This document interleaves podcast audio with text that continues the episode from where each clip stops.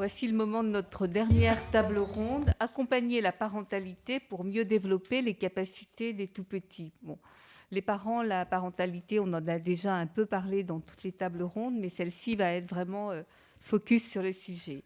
L'accompagnement, le soutien à la parentalité sont donc une des missions des professionnels de la petite enfance, car les parents ont et auront toujours le rôle principal et essentiel dans l'éducation de leur enfant. Et pourtant, euh, les relations parents-pro ne sont pas toujours fluides et il y a certains parents qui ne sont pas si faciles que ça à accompagner. Et puis aussi, tous les dispositifs de soutien euh, à la parentalité, s'ils sont nombreux, ne sont pas toujours coordonnés, ce qui peut nuire à leur efficacité.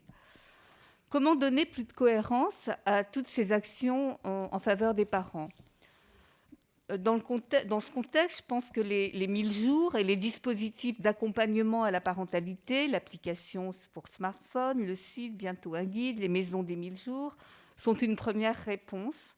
Une autre sera peut-être apportée par la future charte nationale de soutien à la parentalité euh, du jeune enfant, euh, pardon, soutien à la parentalité qui est en cours d'élaboration ça sera le pendant de la Charte nationale d'accueil du jeune enfant. Elle sera donc sur ces questions d'accompagnement à la parentalité le texte de référence pour tous les professionnels. Elle est attendue pour début 2022. Elle est le fruit d'un travail réalisé par quatre experts, dont le sociologue Claude Martin, et d'une concertation en ligne qui a été ouverte au plus grand nombre. Donc, pour évoquer toutes ces questions, euh, Sophie Marinopoulos, psychologue, psychanalyste, cofondatrice euh, fondatrice, des pâtes au beurre, membre de la commission des 1000 jours et auteur, moi je, tiens quand même à le signaler, il ne faut pas l'oublier, d'un rapport sur l'éveil artistique et culturel qui a fait date et qui a aussi euh, son importance pour l'accompagnement, la parentalité. Euh, alors, euh, Daphné Bogo, directrice de l'enfance et de la famille au conseil départemental de Seine-Saint-Denis. Directrice adjointe. Pardon, directrice adjointe, je vous ai, je vous ai promu.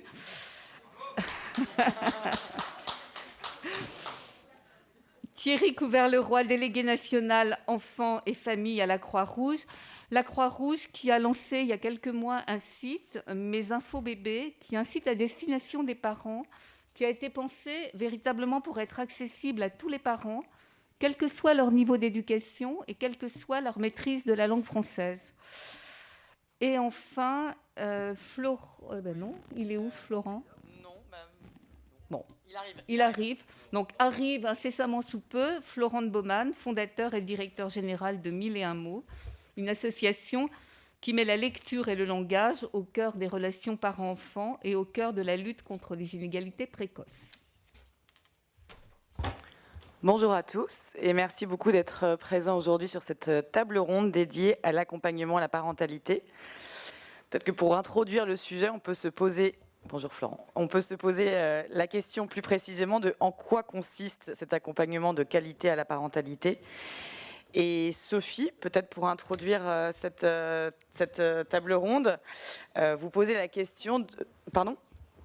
De en quoi consiste, de quoi ont précisément besoin aujourd'hui les parents qui viennent dans ces lieux d'accueil, les pâtes au beurre, et comment aujourd'hui vous les accompagnez au quotidien. Ça fait partie des cinq minutes.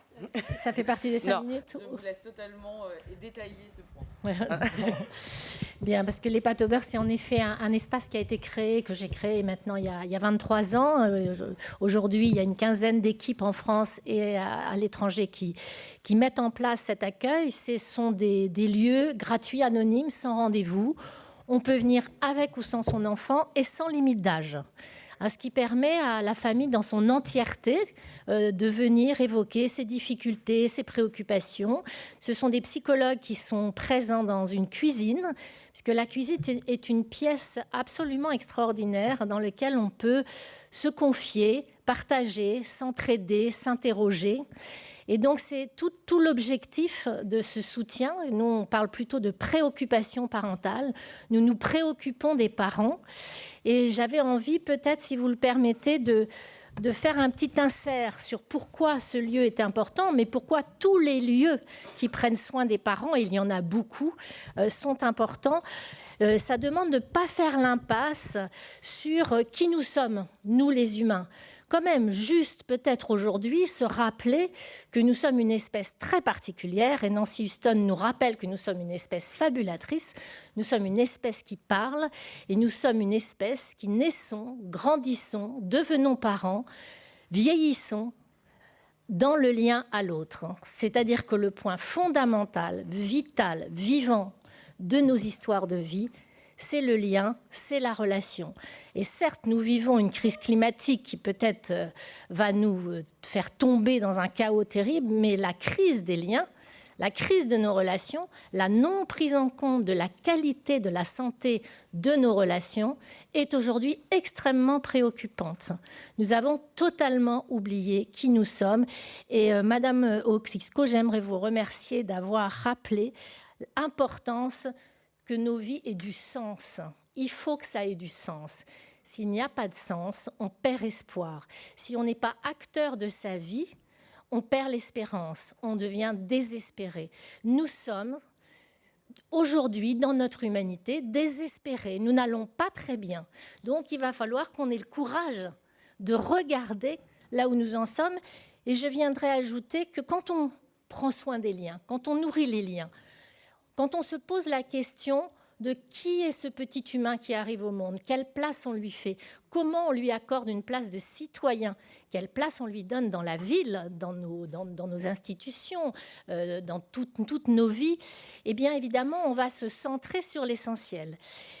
Et reconnaître ce bébé citoyen, c'est reconnaître le parent qui prend soin de lui, et puis les professionnels qui, prennent soin de lui, mais la société tout entière. Nous sommes tous concernés, nous devons tous être quelque part dans nos têtes, en tous les cas, des professionnels de l'enfance.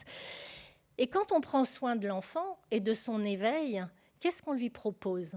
On lui propose de le civiliser. On, on ne s'occupe pas d'un enfant pour pas qu'il s'ennuie.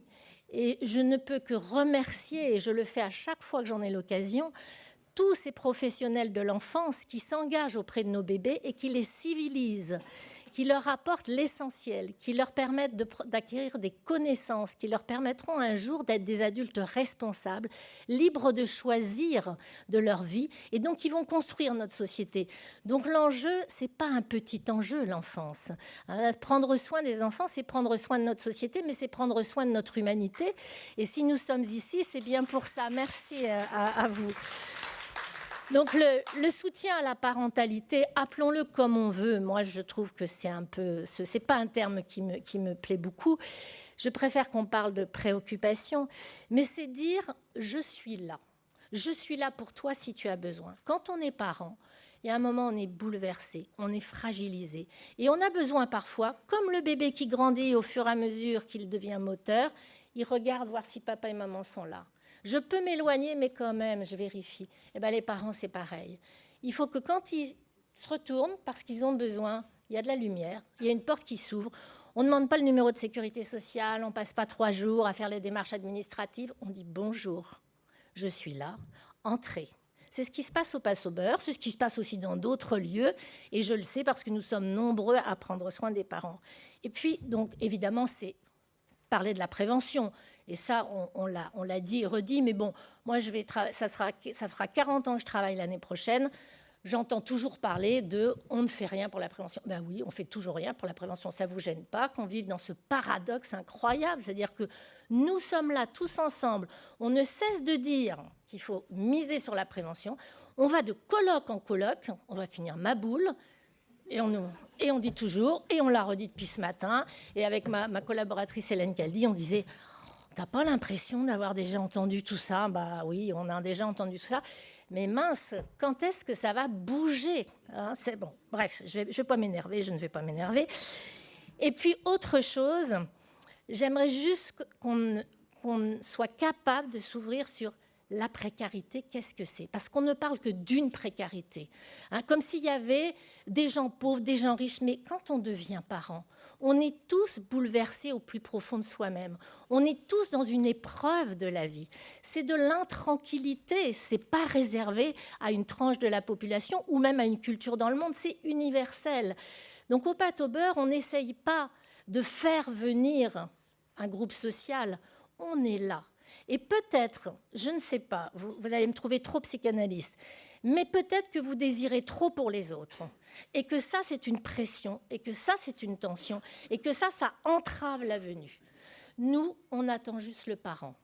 On ne sait pas quel parent. On ne connaît pas sa culture, ni sociale, ni, de, de, quel pays, ni les tranches d'âge des enfants. Ça n'a pas d'importance. On sait juste que nous tous, à égalité, il n'y a aucune différence dans le monde. Il y a un moment, on peut avoir besoin d'un autre que soi. Donc un seul message, prenons soin de nos liens si nous ne voulons pas détruire notre humanité dont nous avons tous besoin et dont nous sommes évidemment euh, dans le désir de protection. Merci. Merci beaucoup Sophie pour euh, cette très belle introduction. Daphné, au sein du conseil départemental de Seine-Saint-Denis, vous gérez à la fois des crèches, des services euh, d'aide sociale et des PMI. Est-ce que vous pouvez nous en dire un petit peu plus sur euh, la manière dont vous accompagnez les parents dans ces différentes structures et notamment les expérimentations que vous y menez pour lever les craintes des familles les plus vulnérables et les amener à venir dans ces lieux et à confier leurs enfants à des modes de garde? Merci beaucoup. Euh, merci de m'avoir invité aujourd'hui. Alors, je vais sans doute porter une parole un peu moins militante que certaines de celles qu'on a entendues ce matin. Euh, donc, effectivement, je travaille au département de Seine-Saint-Denis. Euh, donc, c'est une spécificité puisque nous sommes un des derniers départements à gérer des crèches départementales avec le Val-de-Marne et Paris, mais qui a un statut un peu particulier. Nous avons 53 crèches départementales et nous sommes à ce titre le plus gros gestionnaire du département. Euh, et au-delà de cela, donc le service des crèches au sein de la direction enfance-famille euh, cohabite et travaille avec euh, le service de PMI et le service de l'aide sociale à l'enfance, ce qui fait que pour nous, la question de l'utilité sociale du service de petite enfance ou de l'accompagnement à la parentalité n'est pas vraiment un sujet de tous les jours. notre sujet est plutôt de comment on le fait. Je vais vous, donner des exemples très pratico-pratiques de ce qu'on a fait ces dernières années. Euh, nous, on s'est interrogé euh, beaucoup ces derniers temps sur la question de l'avant, euh, avant l'entrée dans un mode d'accueil petite enfance, puisque on s'est rendu compte que nos, usagers ou nos potentiels usagers actuellement sont plutôt des non-usagers. Euh, vous connaissez certainement tous euh, la Seine-Saint-Denis. Et, notre difficulté, c'est à la fois euh, dans, et je ne parle pas seulement pour les crèches départementales, hein, je parle de manière globale, sur la question de l'accès à un mode de garde qui est un service public universel, nous on dit du droit commun. Comment on peut aller chercher ou faire venir les familles qui sont les plus éloignées de, ces modes de garde, puisque ça a été dit ce matin le taux de non-recours est extrêmement euh, élevé. Alors que euh, on enfin, je crois qu'on s'est tous fait la démonstration ce matin que, euh, en termes d'égalité des chances, l'accès à un mode d'accueil était assez fondamental. les barrières, on a travaillé dans le cadre d'un dispositif pendant plusieurs années qui s'appelle Fais-moi une place, qui a été cofinancé par le département et la CAF.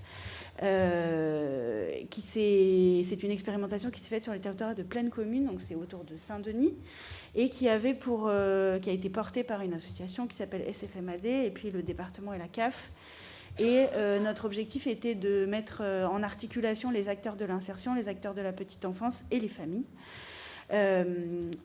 Nous, de la chaise sur laquelle on est assis, on sait que les barrières et à l'accès à un mode de garde, c'est pas seulement le problème de trouver une place, ça, c'est ce que disent un peu mes collègues de l'insertion. C'est qu'il n'y a pas de place, donc les gens ne peuvent pas trouver de boulot derrière. Nous, on sait que c'est beaucoup plus compliqué que ça et que ça vient interroger des sujets liés à la question de la séparation, euh, des sujets liés à elle est où la crèche Ah ben non, elle est trop loin de chez moi. Euh, et donc, euh, fais-moi une place à travailler à la fois sur l'articulation entre ces sujets et puis sur comment gérer la question financière pour des familles. ce que je peux vous dire du bilan du dispositif Et moi une place, c'est que l'accueil individuel s'est beaucoup plus mobilisé que l'accueil collectif sur ce dispositif-là, et que pour nous, c'était un peu une surprise et en même temps une grande satisfaction. On en a fait le bilan cette année.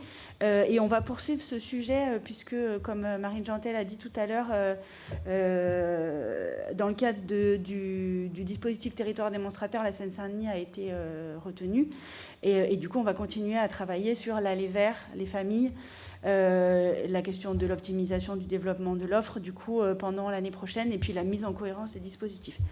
Je vous donne une deuxième expérience, alors qui concerne plutôt les parents qui sont dans les modes de garde. Donc là, du coup, j'ai plutôt ma casquette euh, directrice adjointe des crèches départementales.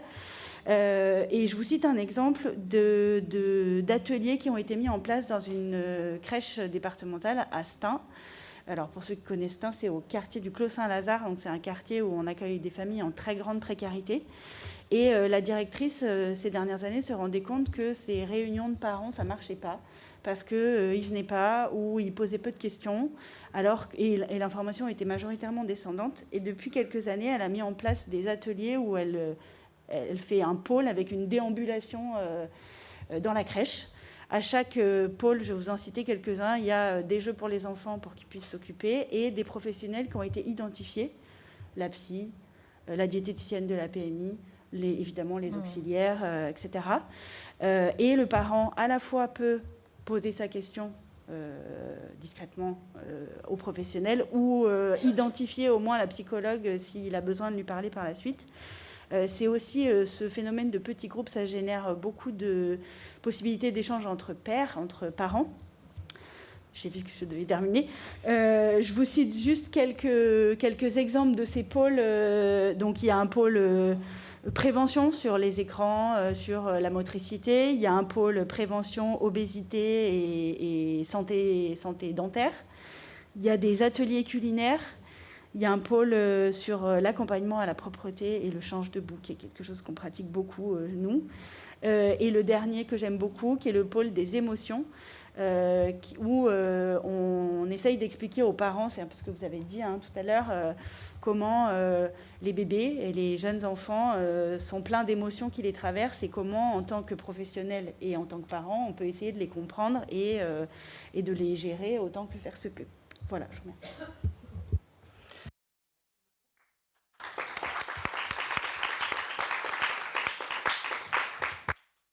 Plein de super initiatives en matière de coopération parents professionnels notamment. Euh, Thierry, en tant que délégué national enfance et jeunesse, pardon, euh, vous avez beaucoup mentionné au cours de nos échanges le, comment la Croix-Rouge avait essayé d'intervenir face à l'isolement parental, qui est un sujet qui vous tient cher. Est-ce que vous pouvez nous en dire un petit peu plus sur les différentes actions que vous menez euh, sur cette problématique? Bonjour à tous. Déjà, ben, merci de, me donner la parole et merci d'ouvrir aussi euh, euh, ce, débat. Je pense que la question de l'accompagnement des parents est pour moi, je pense, un point vraiment stratégique de la prochaine décennie. Peut-être qu'effectivement, ça fait des années qu'on entend tous beaucoup de choses. J'espère en tout cas qu'on va aussi euh, réussir collectivement à, relever en tout cas ce qui est devant nous. Euh, sur ta question, moi je pense que déjà euh, la crise sanitaire, elle, a reposé les choses, puisque de façon la plus universelle, les parents, ils ont éprouvé à la fois des moments très qualitatifs avec leurs enfants, puisqu'ils se sont retrouvés dans une présence assez inédite et dans des rapports assez, singuliers. Et puis ils ont aussi euh, éprouvé le pendant, qui était ce huis clos aussi, très particulier. Euh, et qui était de ne pouvoir mobiliser aucune autre source que même euh, euh, avec leur enfant. Et Nathalie nous le rappelait tout à l'heure. Bah, quand même, pour élever du coup un enfant, on comprend tous qu'on a besoin d'une communauté éducative, d'un ensemble, d'un village, si on prend effectivement cette expression. Et là, finalement, j'allais dire, tout un chacun a pu éprouver que dans ces périodes de confinement, bah, c'était juste, juste pas possible. Du, coup, c'est ce qui nous a, nous aussi, euh, conduit sur, sur des éléments qu'on travaillait déjà à faire effectivement de cette question du soutien à la parentalité un de nos axes forts pour, euh, pour 2021 et on a essayé de, travailler euh, j'allais dire, différents outils, différents outils qui sont en accès libre, hein. donc vous pourrez retrouver tout ce dont je vous parle. C'est aussi l'enjeu de la vision universaliste de la Croix-Rouge française qui est à la fois euh, de, construire des outils euh, pour sa propre communauté, mais aussi de les offrir, en tout cas, euh, à tous. Alors, bah, vous le savez, vous, je pense, on, se l'est dit, hein, les parents, c'est ce qu'on s'est posé comme question, c'est les premiers éducateurs, leur place, elle est centrale. Sophie, je crois là aussi un peu dit, c'est-à-dire que bah, il faut aussi les sécuriser dans leur rôle, leur donner, leur, leur donner, leur donner confiance.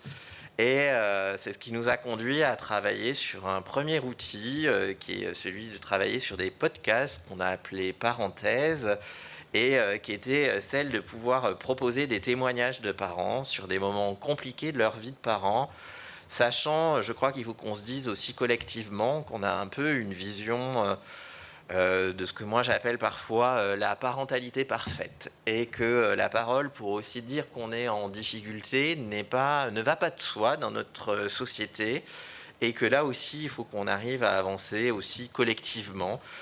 pour pouvoir se dire que ben oui c'est pas que un monde pavé de pétales de rose et que c'est toujours quand même plus facile lorsqu'on peut trouver des personnes pour parler de ses difficultés et échanger. Ça a été euh, rappelé aussi, euh, on a souhaité euh, construire ben, un outil sur, sur Internet qui s'appelle donc Mes Infos Bébés, qui est un outil qui a été co-construit avec nos professionnels de la petite enfance, c'est-à-dire que c'est avec eux que nous construisons les contenus. Et effectivement, ce qui a été rappelé, c'est de les rendre accessibles pour tous. Donc, on travaille essentiellement avec euh, des contenus euh, imagés. On pourra effectivement travailler sur la question du, bon développement, mais on a pu aussi, on voudrait travailler sur les perturbateurs endocriniens, enfin, un certain nombre de sujets que vous avez euh, probablement tous en tête. Et à la fois, rappeler aussi pour moi que accompagnement numérique est indissociable de l'accompagnement physique et de proximité. L'enjeu, c'est ne pas de se dire, lorsque justement on parle d'isolement, euh, que c'est offrir une information pour se dire si le parent il a l'info, ok tout va bien, il est sécurisé. Non, et c'est pour ça que je rappelais pour moi que c'était construit avec nos professionnels et aussi, aussi pour ça que pour euh, nos établissements d'accueil de jeunes enfants, ce qu'on souhaitait, c'est qu'ils aient la possibilité avec les parents de pouvoir les renvoyer aussi vers une information qu'ils vont pouvoir reprendre, retravailler et inversement pouvoir venir vers nos professionnels euh, pour travailler des contenus euh, qu'ils ont pu voir. Et puis, euh, je vais peut-être conclure, je ne, suis, suis pas le temps, aussi, puisque c'est quand même un de nos sujets, la question bah, justement des professionnels, comment ils peuvent, en tout cas eux aussi, avoir cette place clé auprès des parents. Bah, on a construit aussi avec eux ce que nous, on a appelé un plateau de formation d'éducation bienveillante, parce que quand on est venu leur parler d'éducation bienveillante, ils nous ont dit mais euh, nous, comment vous nous accompagnez aussi sur ce sujet? Et euh, on a construit avec eux donc une formation des pairs pour les pairs, donc des pairs PIRE. C'est vrai qu'il faut que je précise euh, PIR pour que je, je précise donc des professionnels de la petite enfance pour les professionnels de la petite enfance. Et euh, pour terminer, on a conduit en 2021 aussi un cycle parentalité que vous pourrez retrouver aussi là-dessus sur quatre thématiques qui étaient qu'est-ce que la famille en 2021 parce qu'elle a un petit peu changé et que la représentation que nous en avons euh, n'est pas complètement euh, juste en tout cas. de proposer aussi des réponses très concrètes pour accompagner justement les familles en situation de pauvreté, de pouvoir accompagner les familles dans lesquelles il peut y avoir une situation de handicap, que ce soit le parent ou l'enfant euh, d'ailleurs, et effectivement aussi de lutter contre contre l'épuisement parental, puisque là aussi la question du burn-out parental est un sujet sur lequel la France s'empare peu du sujet, alors que de l'autre côté de notre frontière, en Belgique, nous avons des savoirs qui ont été particulièrement développés sur ce sujet.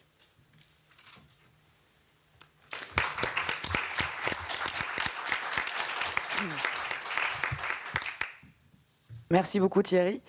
Euh, je souhaiterais maintenant passer la main à, Florent, qui propose également un, accompagnement finalement digital pour les parents avec l'association euh, Mille et un mots.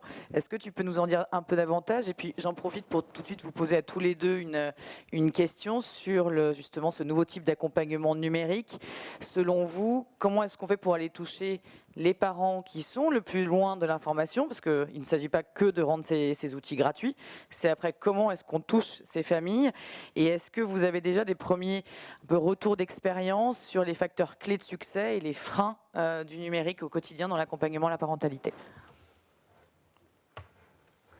Merci beaucoup Éléonore.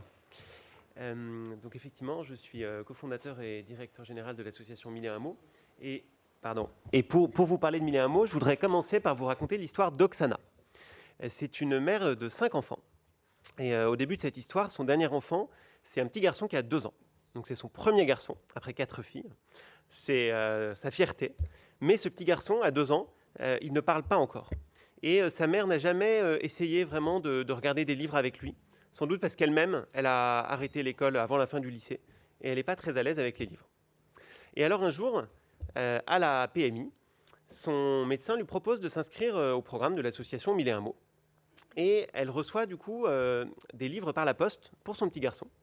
Elle reçoit aussi des appels d'une orthophoniste pour comprendre où elle en est, lui proposer des conseils personnalisés. Et puis elle reçoit des propositions d'activités à faire avec son enfant par SMS, plusieurs SMS par semaine. Et là, il se passe quelque chose d'incroyable. Elle voit que son petit garçon il a un énorme coup de cœur pour ce premier livre euh, envoyé par l'association Mille et un mots. Euh, c'est un grand imagier, très coloré. Euh, et il aime tellement ce livre, son petit garçon, qu'il ne veut plus s'endormir sans le mettre sous son oreiller. Et, puis, il veut plus non plus le lâcher dans la journée, il, veut l'avoir à portée de main pendant le déjeuner, pendant les repas. Et du coup, la maman dit, mais c'est génial, ça l'intéresse, et elle se met à regarder ce livre avec lui tous les jours. Euh, et euh, elle se met aussi ensuite à, en chercher d'autres pour lui. Et là, elle voit que du coup, euh, ça, change beaucoup de choses, et notamment que ce petit garçon se met à, dire beaucoup de mots, et notamment des noms d'animaux qu'il a découverts dans cet imagier, où il y avait beaucoup d'animaux. Et puis, elle voit que ça, change beaucoup de choses pour lui, notamment en vue de son entrée à l'école maternelle, qui a lieu six mois après le, début de, ce, programme avec Mille et un mots. Euh, et euh, quand on l'a rencontrée euh, pour qu'elle nous raconte son expérience, elle nous a dit mais maintenant, les livres, c'est sa passion. alors, ça, c'est le genre d'histoire qui vraiment nous, anime énormément au quotidien dans l'association Mille et un mots. et donc la, mission de notre association, on, la, on, la, partage avec ces, ces, médecins et puricultrices de PMI, qui sont nos principaux partenaires sur le terrain. Et au quotidien, ils voient beaucoup d'enfants qui rentrent à l'école maternelle à 3 ans en ne parlant pas ou très peu. Euh, ils sont souvent très inquiets de ce problème et euh, malheureusement, ils n'ont pas toujours des solutions sous la main pour ça.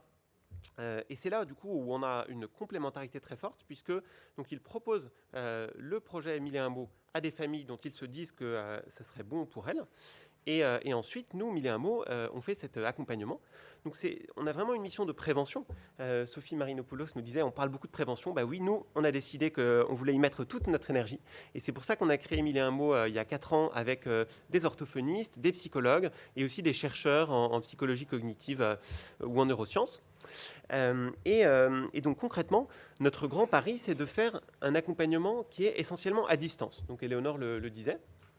Pourquoi à distance? Parce que euh, notre, notre but, c'est, euh, comme le disait aussi euh, Thierry, que ce soit accessible à tous. On le, on, le, sait tous, quand on a des bébés, on n'a pas beaucoup de temps. et donc, nous, on s'est dit, on ne veut pas obliger les parents à se déplacer dans un lieu physique pour nous rencontrer. On voudrait que ça puisse arriver directement chez eux. et donc, même s'ils travaillent et qu'ils ont très peu de temps, même s'ils ont une formation, etc., ils puissent quand même participer au projet. Euh, et donc c'est pour ça qu'on euh, envoie des livres par la poste, on envoie des SMS, euh, on, a des appels. La deuxième chose, c'est que donc c'est accessible à tous à distance, mais on veut aussi que ce soit convivial et qu'il y ait une communauté de parents, des échanges entre parents, parce que oui, on y croit aussi énormément. Alors, on propose donc aussi les ateliers physiques en complément de cet accompagnement à distance. Donc dans des ludothèques, dans des médiathèques. une orthophoniste anime un groupe de parents. donc souvent, il se passe des choses très fortes dans ces ateliers, mais on touche environ 10% des parents qui participent au, programme à distance. Donc c'est vraiment un, complément. Et on, essaie aussi d'avoir ces échanges entre parents en ligne avec des groupes Facebook et des groupes WhatsApp. Euh, où les parents peuvent partager entre eux sur leurs expériences, euh, euh, s'entraider mutuellement. Et puis, la dernière chose très importante, c'est qu'on essaie d'avoir quelque chose de, personnalisé, où le parent peut choisir les thèmes sur lesquels il veut recevoir des conseils. c'est ça qu'on essaie de développer, parce qu'on on pense que bah, l'essentiel, c'est de proposer des, idées, des suggestions adaptées à la situation de chaque parent. Et alors, pour conclure, euh, un, dernier mot. Donc, est-ce que, est que ça marche? Quels sont les résultats de ça, au-delà d'histoires fortes comme celle que, de, d'Oxana eh bien, on a, travaillé avec le laboratoire euh, Poverty Action Lab, euh, celui de d'Esther Duflo que vous avez entendu ce matin. et ils ont mesuré donc, les, bénéfices de notre programme après un semestre d'accompagnement. Et ce qu'ils montrent, c'est que pour des enfants qui avaient deux ans à la fin de cet accompagnement, eh bien, Mille et un mots augmente de 20% euh, la fréquence de lecture du parent avec son enfant. Et puis aussi augmente du même ordre euh, les interactions verbales entre les parents et les enfants. Donc c'est quelque chose de très encourageant. On a des résultats euh, qui sont comme ça démontrés par ces chercheurs. Et, donc ça nous encourage à essayer de déployer beaucoup plus largement ce programme. Et je serais ravi d'en parler avec vous, de voir si ça vous parle.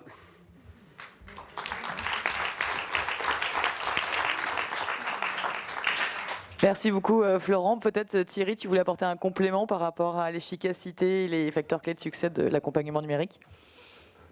Nous on, nous, on a fait un autre pari, mais parce qu'on peut s'appuyer euh, sur notre réseau, sur notre maillage territorial qui est, j'allais dire, assez phénoménal. En tout cas, l'idée pour nous, quand je parlais, c'est pour ça numérique aussi versus lien social ou avec lien social.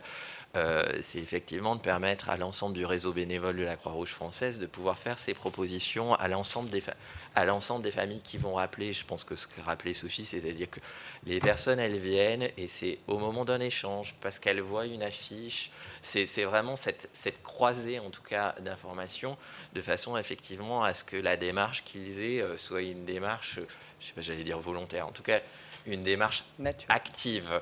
Euh, et, c'est vraiment, en tout cas, euh, de cette façon-là qu'on a voulu le construire. Et comme je le disais aussi, à partir de nos établissements d'accueil du jeune enfant, de la même façon que ça puisse être un outil itératif, j'allais dire, en tout cas. Euh, avec le parent. Donc là, on vient de l'ouvrir depuis, depuis quelques mois, donc on n'a pas un recul pour moi qui serait suffisant pour vous faire. en tout cas, ce qu'on observe, c'est qu'effectivement, euh, on observe les connexions, c'est difficile de dire après euh, le qualitatif que ça va, et on sait aussi en temps d'appropriation pour notre, pour notre réseau qu'on a besoin que nous, que nos bénévoles, ils s'approprient, c'est-à-dire cette capacité de dire vous avez aussi ce possible et euh, j'allais dire euh, qu'ils reviennent vers le bénévole qui là aussi par la connaissance territoriale qui va pouvoir dire bah, peut-être aussi euh, d'aller à la PMI, peut-être d'aller aussi vers un lieu d'accueil par an, de, pouvoir effectivement retravailler ces questions de, réseau. C'est en ça où effectivement c'est un outil complémentaire. Oui, cet échange me fait penser aux travaux de, Bernard Stiegler qui nous rappelle que l'information, c'est pas la connaissance. Ce que l'on reçoit de notre téléphone, euh, c'est une matière brute, mais pour que ça devienne une connaissance, c'est-à-dire une richesse personnelle et intérieure, encore faut-il la transformer. C'est pour ça qu'on aura toujours besoin de liens humains. Et c'est pour ça que les parents ils nous disent hein, au Patober, ils sont un peu gavés en même temps parce qu'on leur donne beaucoup d'informations. Mais après, qu'est-ce qu'ils en font? Mais on pourrait dire la même chose avec les professionnels. Et on voit bien comment les professionnels de l'enfance, de la petite enfance, ont justement besoin de passer par leur propre expérience que nous a proposé Madame Grenier. C'était vraiment passionnant d'entendre tout, toute cette, cette, éthique derrière euh, le, le, travail qui était fait avec les professionnels, qui puissent être autonomes, acteurs, et que justement ils fassent cette transformation interne dont parle Bernard Stiegler. Et c'est une fois de plus le défi défi civilisationnel. C'est-à-dire si on n'est que une somme d'informations, on n'est pas dans l'humanité. Hein. c'est quand on peut la transformer qu'on passe justement du côté du partage et de l'entraide. Et ça, c'est très important, l'entraide sur le soutien à la parentalité. Nous, on est dans le collectif au beurre. Les parents viennent à leur rythme et ils vont rencontrer d'autres parents que sans doute ils n'auraient vu nulle part ailleurs parce que justement ils sont pas ils se croiseraient pas dans leur quartier et où ils vont ensemble partager sur un dénominateur commun c'est c'est quoi être parent? Qu'est-ce que j'ai envie, moi, de façon très singulière Qu'est-ce que j'ai envie de transmettre à mon enfant? Je rencontre un autre parent qui veut pas la même chose. Ça engage des discussions et ça permet justement de pouvoir s'affirmer et se sentir légitime dans la manière dont chacun a envie d'être parent, dans le respect de la différence. C'est des défis, hein. c'est des gros défis. Hein. Voilà.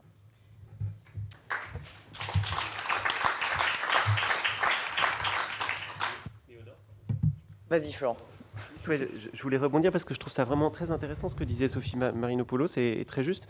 Effectivement, euh, nous, je disais, euh, il ne s'agit pas juste d'envoyer des SMS ou des livres, mais il y a aussi cet échange humain avec euh, une orthophoniste ou une psychologue, qui est toujours la même personne, pardon, la même personne qui appelle le parent, à peu près une fois tous les deux mois.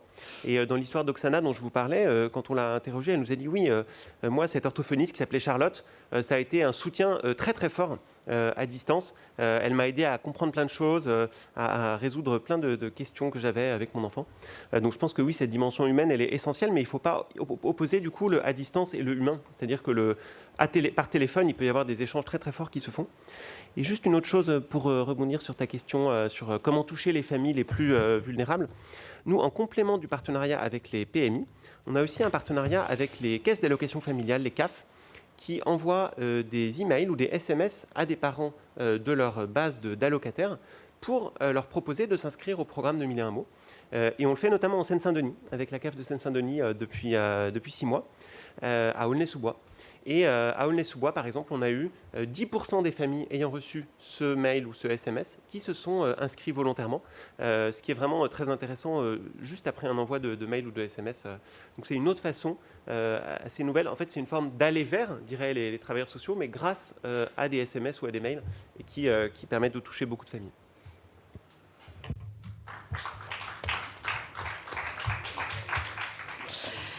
Merci Florent pour ce complément. Ce que je retiens quand même de tous ces premiers échanges, c'est que c'est la, confiance est vraiment au cœur de tout dans cette notion d'accompagnement à la parentalité.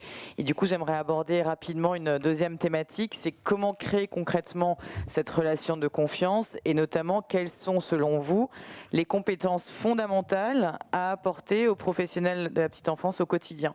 Comment les outiller finalement pour créer cette relation de confiance? C'est pas si inné. Donc comment est-ce qu'on s'y prend concrètement? Daphné. Euh, alors, c'est une question très difficile à, laquelle est très difficile à répondre, euh, parce qu'on sait tous que la confiance, ça se construit en, plusieurs mois et ça s'effondre en cinq secondes, euh, et particulièrement dans ce domaine-là. déjà, nous, ce qu'on répète beaucoup à nos professionnels, c'est qu'ils ne doivent pas oublier que les parents, c'est les premiers éducateurs de leurs enfants. Euh, et que ça, euh, à la DEF, on oublie un peu, hein, parce qu'entre l'aide sociale à l'enfance, la PMI et les crèches, on est tiré vers, un, ailleurs. Euh, ça, c'est un, point qui est extrêmement important. Au-delà de ça, dans ce qu'on pose comme grand principe dans le projet éducatif des crèches départementales, c'est à la fois le fait de, des valeurs qu'on porte, et puis euh, de rester ouvert à ça. Ce que, je disais tout à l'heure sur euh, l'accueil de familles en précarité, euh, ce n'est pas forcément évident pour les professionnels de, de, de, prendre en charge ces enfants et ces familles qui ont des caractéristiques spécifiques. Il y a le premier intervenant qui a dit ce matin que euh, pour que ce soit efficace, il fallait que l'enfant vienne au moins 30 heures par semaine. Je peux vous dire qu'on est loin de ça. Euh, et que déjà, euh, quand on est à, quelques demi-journées, on est hyper content. Donc, je, je suis pas, moi, je ne suis pas une chercheuse. Hein, je, vous, fais juste le retour du terrain, mais que ça produit quand même des effets sur des enfants et des familles quelques demi-journées par semaine. après, je, vais redire des choses qui ont déjà été dites, mais la question de la formation, elle est fondamentale. Euh, c'est pas facile de faire partir euh, en formation des professionnels, on l'a dit, que ce soit des assistants maternels ou euh, même dans les crèches. je vous donne juste un exemple. Avant-hier, On a organisé une journée de formation pour les professionnels de petite enfance de, toute, de tout statut et de tout type de mode d'accueil qui a été financé dans le cadre de la stratégie pauvreté, ça a été évoqué ce matin, qui s'appelait la journée enfance égalité, où on a parlé à la fois de la relation aux familles, on a, on a eu trois tables rondes, euh, une sur euh, l'égalité filles-garçons, une sur euh, l'éducation artistique et culturelle et une sur le langage. Donc on, est voilà, ça me fait de la continuité avec aujourd'hui. et c'était du coup cette formation, donc c'était sur une seule journée, mais ça va se décliner de manière plus spécifique avec des assistants maternels. On va faire des échanges entre pairs. Euh, et puis euh, des, des, temps entre EAJE euh, e et maison d'assistants maternels, justement pour faire en sorte qu'on se parle un peu plus et qu'on chacun travaille moins dans son couloir.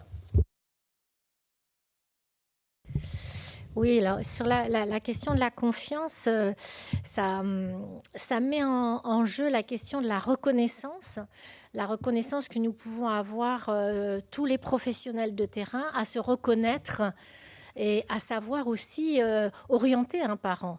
C'est-à-dire que si on se connaît bien les uns les autres, si on a confiance les uns en les autres, eh bien les parents pourront plus prendre appui sur nous.